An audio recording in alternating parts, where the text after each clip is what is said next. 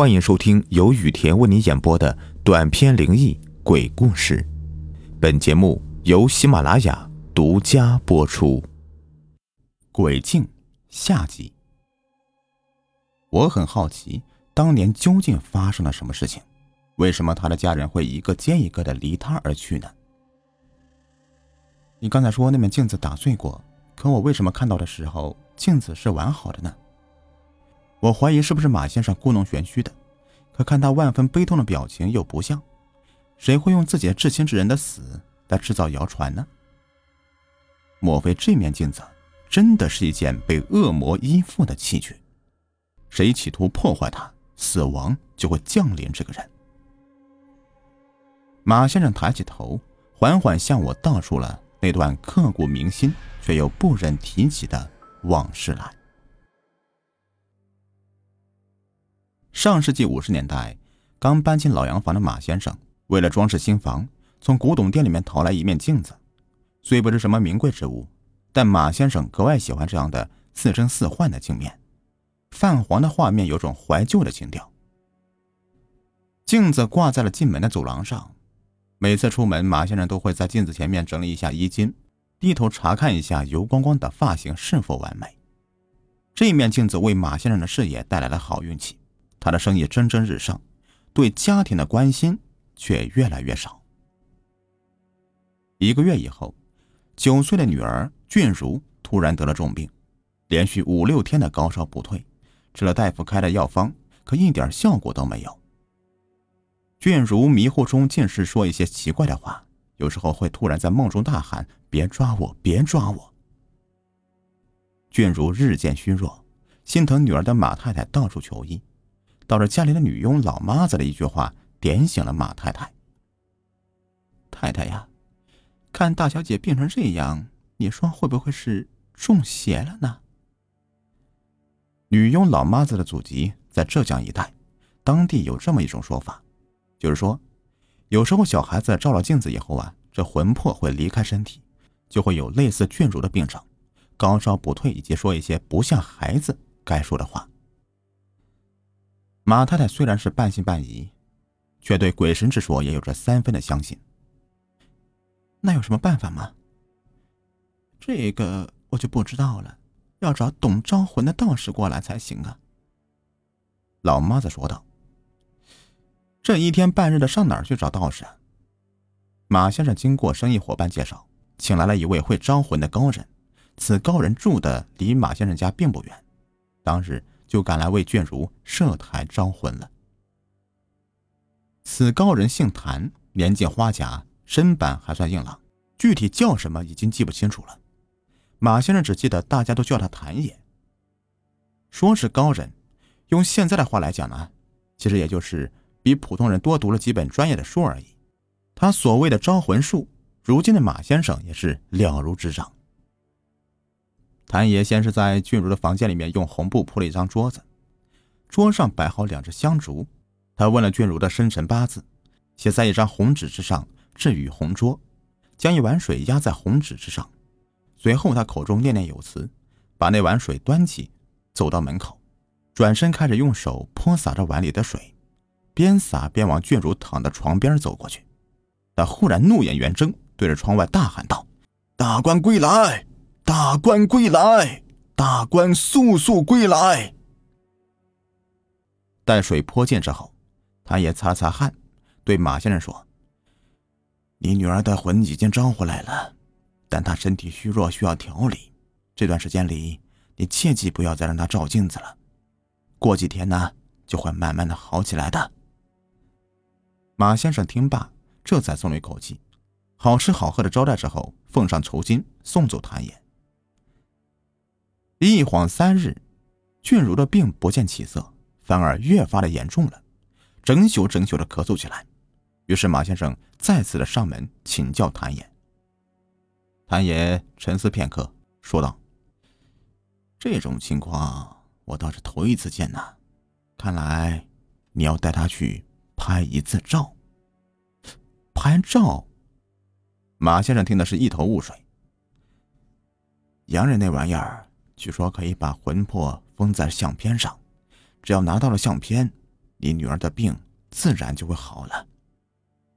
听谭爷这么一解释，马先生觉得有点道理，于是就请了照相机来家里拍照。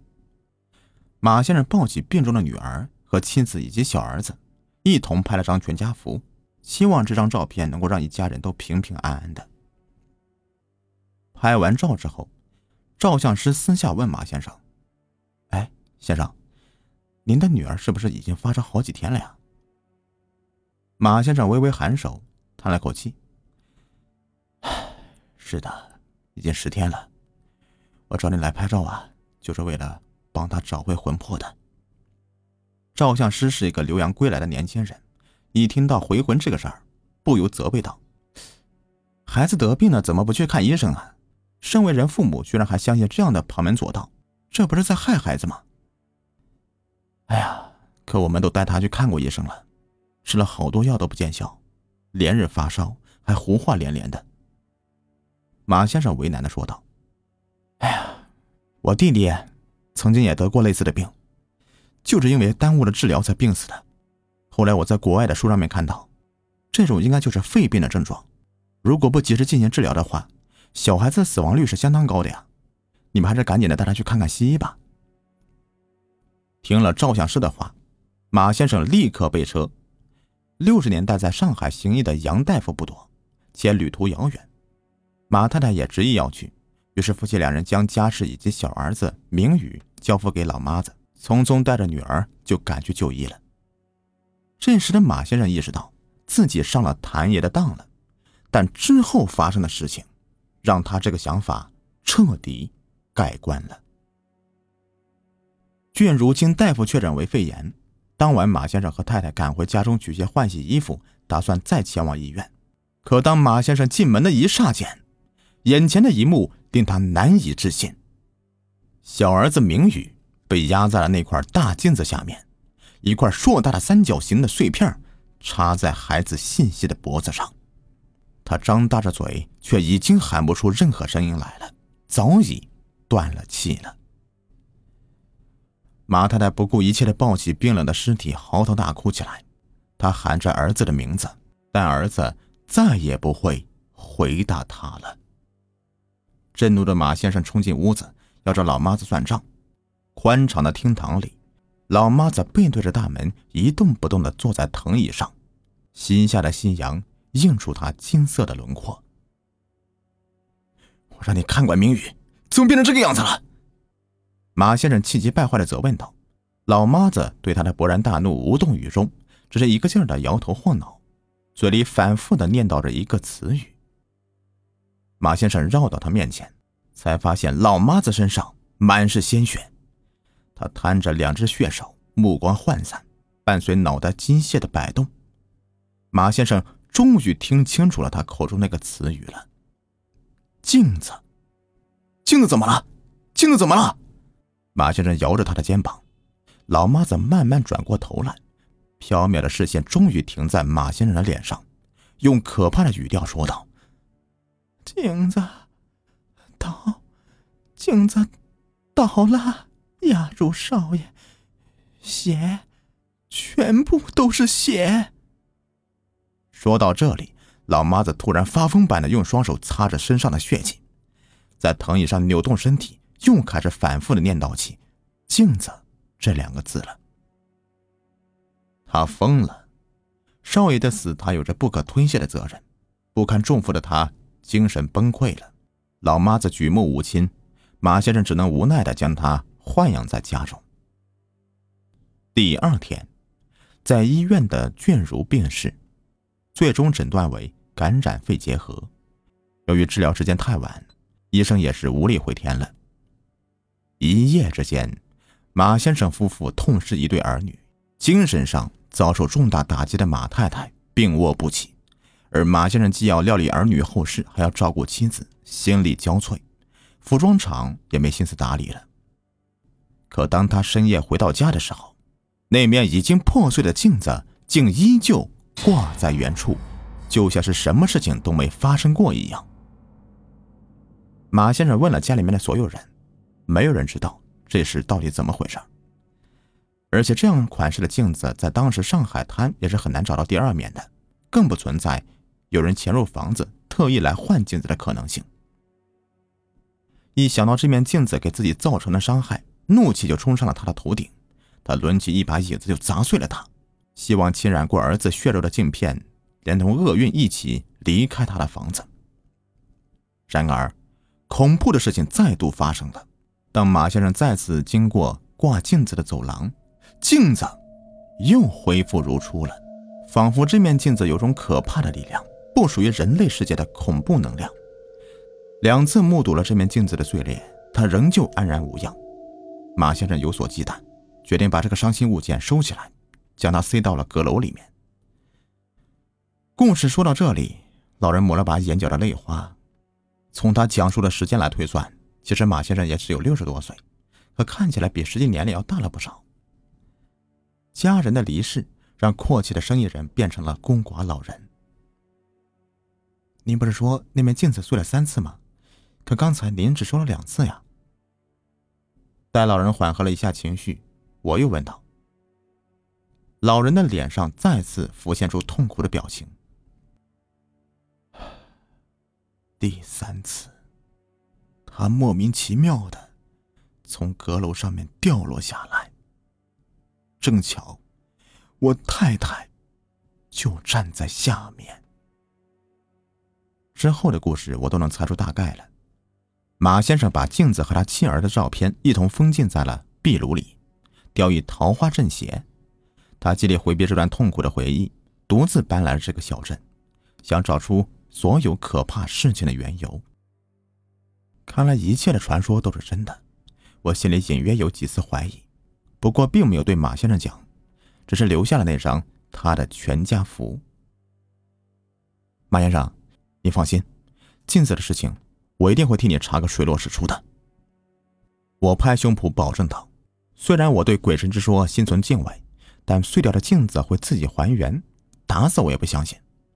一定是有人动了手脚，但这个人这样做的目的是什么呢？这个人又是谁呢？我想到一个人，出现在马先生的事故中，而容易被忽视的一个人，就是那个监管不力导致马先生的小儿子名誉夭折的女佣。她真的疯了吗？还是为了逃避责任，故意装疯卖傻呢？找他谈谈，或许会有所发现的。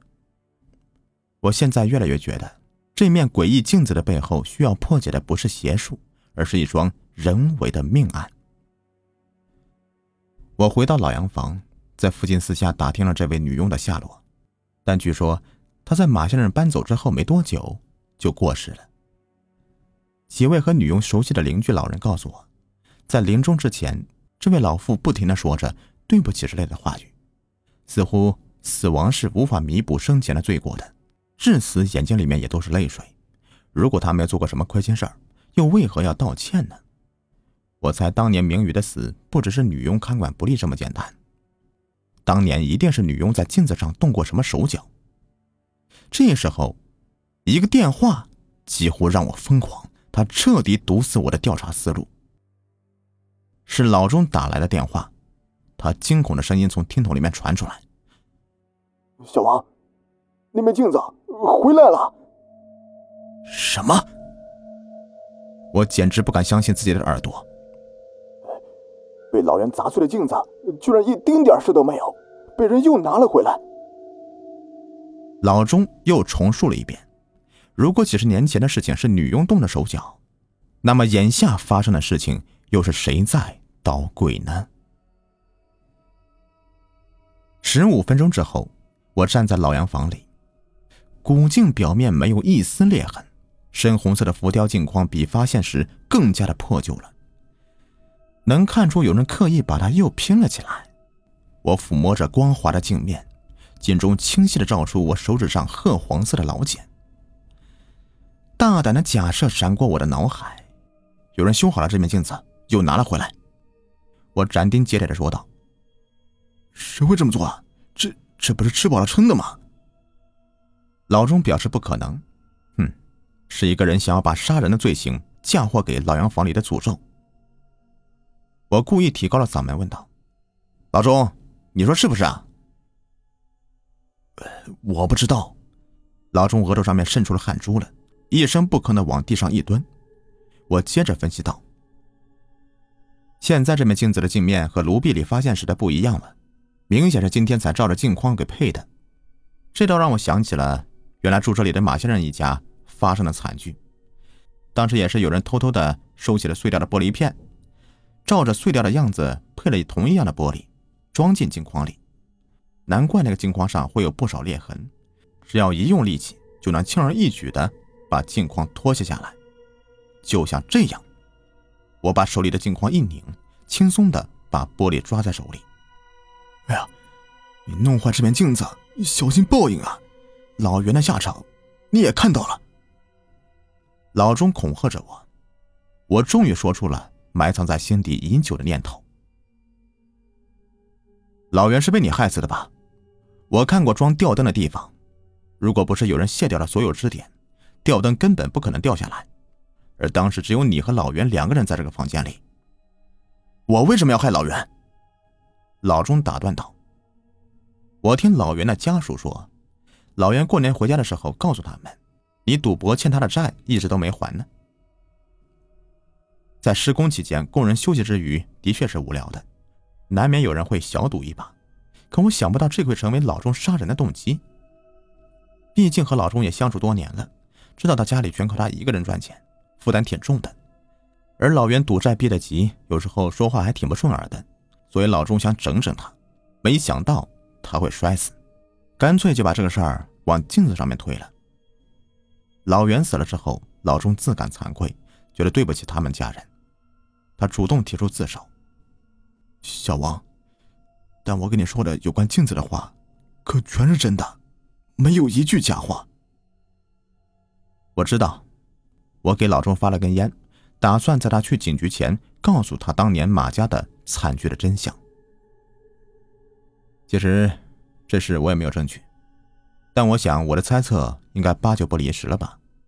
马先生儿子明宇出事那天，女佣可能是在擦镜子的时候不小心弄碎了它，因为镜子看起来像值钱的古董，而女佣又不识货，生怕马先生让她赔钱。所以他就把碎片照回原样，又拼了回去。听完我的推理，老钟竟然露出了不解的表情。那那面镜子是在哪里砸死马太太的？老钟突然问道。我回忆了一遍马先生的话，答道：“是从阁楼上面掉下来的。”不可能！老钟从地上弹了起来。洋房里挑空的阁楼是我拆的，依照阁楼门的尺寸，镜子。根本放不进去，更别说从里面掉下来了。难道是马先生在说谎吗？他为什么要骗我呢？不止骗我，还骗了很多人。从他太太死去的那天开始，老钟再一次的提醒我，在我修那面镜子的时候，我发现那个镜子像是被人握住两边镜框，挥舞着砸过什么东西，所以裂痕才会很对称的。马先生说他在走廊里面砸过一次镜子。可能是那个时候留下的，也可能是他砸太太的时候弄坏的痕迹。我试图站在马先生的角度思考他弑妻的动机。女儿因为妻子的迷信而耽误了治疗时间，儿子又因为妻子执意要留在家里而发生意外。比起女佣，马先生把更多的罪责怪到了妻子头上，利用所谓的镜子的诅咒杀了她。那么镜子第三次碎裂的时候，正发生了一起谋杀案。而最后一次换玻璃的人是马先生，这个情愿孤独终老也不肯原谅妻子的狠心男人，比冰凉的镜子更冷酷。老钟不舍得吸完最后一口烟，来回碾踩几下，沮丧的低着头。我该走了，一起吧。我默默的走在他的身后，一起上世纪五十年代的凶杀案等待着水落石出的日子。每个人都应该为他的一念之差负责，往往是被贪念占据的头脑，才会变换出那些令人恐惧的故事来。回眸深夜中的老洋房，告别了可怕的诅咒，他终于恢复了原本的恬静，如盼子归来的母亲般，等待着下一个家庭的到来。我想我会竭尽所能，以我的专业为他和他的新主人营造一个幸福之家。女佣本想把打破镜子的过错嫁祸给明宇，谁知巧合的事情就发生了。明宇经过镜子的时候，拼凑起来的镜子突然倒了下来，酿成惨剧，害死了主人的儿子。这个打击令女佣耿耿于怀，她永远也无法原谅自己的过失，所以每次只要在镜子破碎的时候，她都会重新的配好新的玻璃。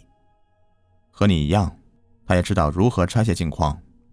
而马家上下没有人会怀疑吃电的他的，他以这样的方式赎着自己的罪过。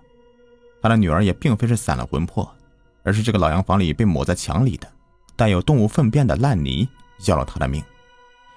正是空气中带有细菌的病毒才导致他得了肺炎。至于马太太，则完全是场意外。好了，这个故事就全部说完了。如果你喜欢听我讲故事，别忘了订阅、收藏和关注我，感谢你们的收听。今天呢，给你们推荐一个省钱的小妙招。如果您网购有想要购买的商品，先不要结账，添加省钱微信号幺三四零幺幺八七五幺二，把您想要购买的商品链接发给这个微信号，然后再按照流程下单，即可获得省钱优惠。淘宝、京东、拼多多均可使用。省钱微信号是幺三四。零幺幺八七五幺二。